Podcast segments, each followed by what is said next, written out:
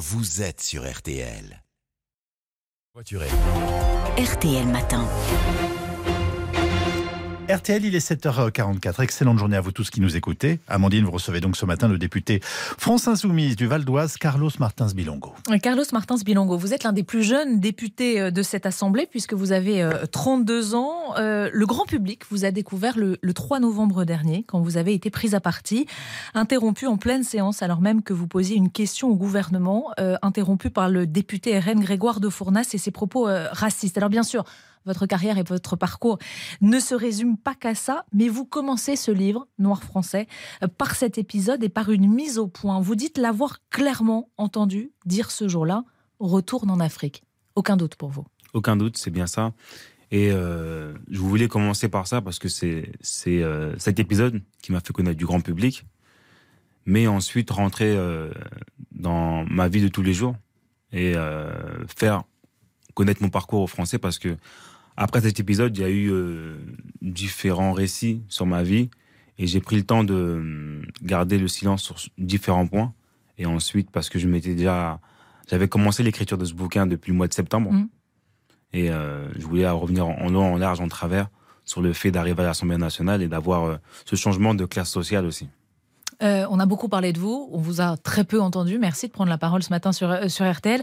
Euh, il assure, Grégoire de Fournas, avoir dit qu'il retourne en Afrique et que ça s'adressait aux réfugiés de l'Ocean Viking. ça vous agace ce débat sur ces propos? Vous dites sur la grammaire d'une insulte?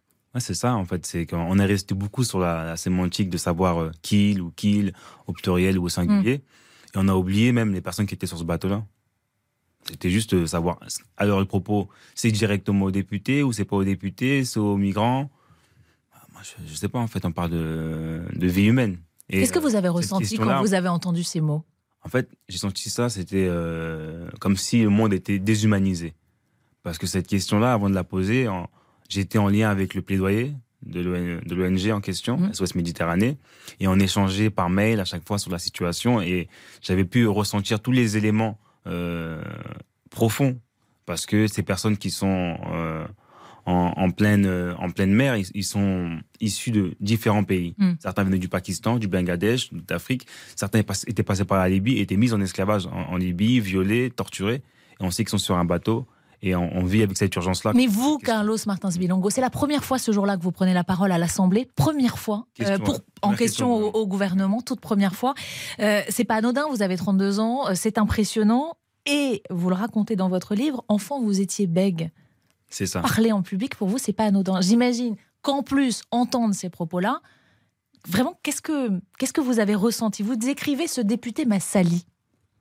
Parce que, enfant, j'étais bègue et euh, euh, je l'ai vécu difficilement. Parce que j'ai redoublé le CP.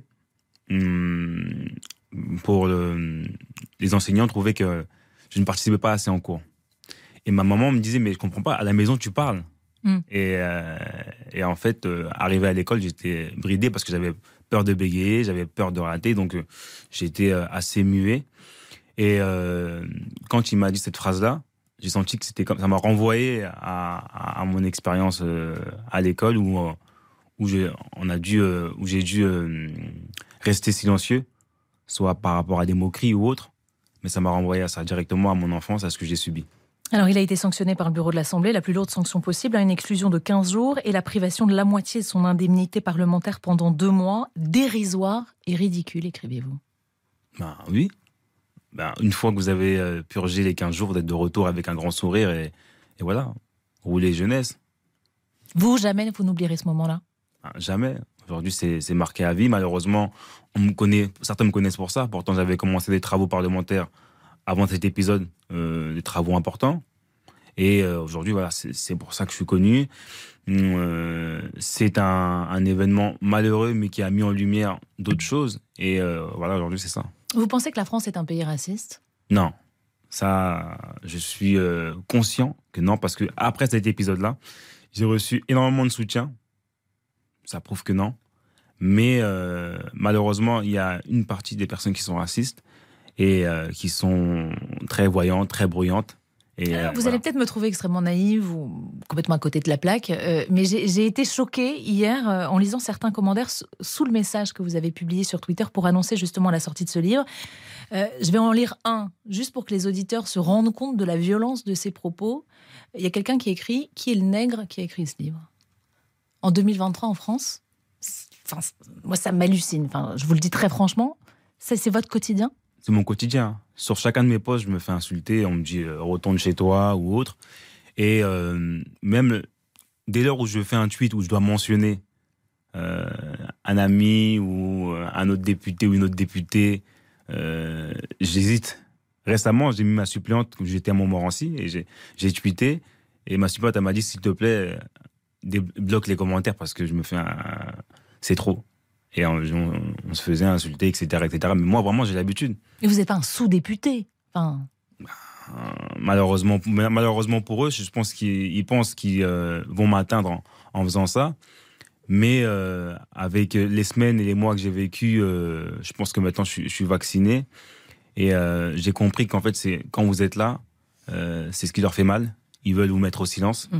Et quand vous parlez, ben, encore une fois, voilà.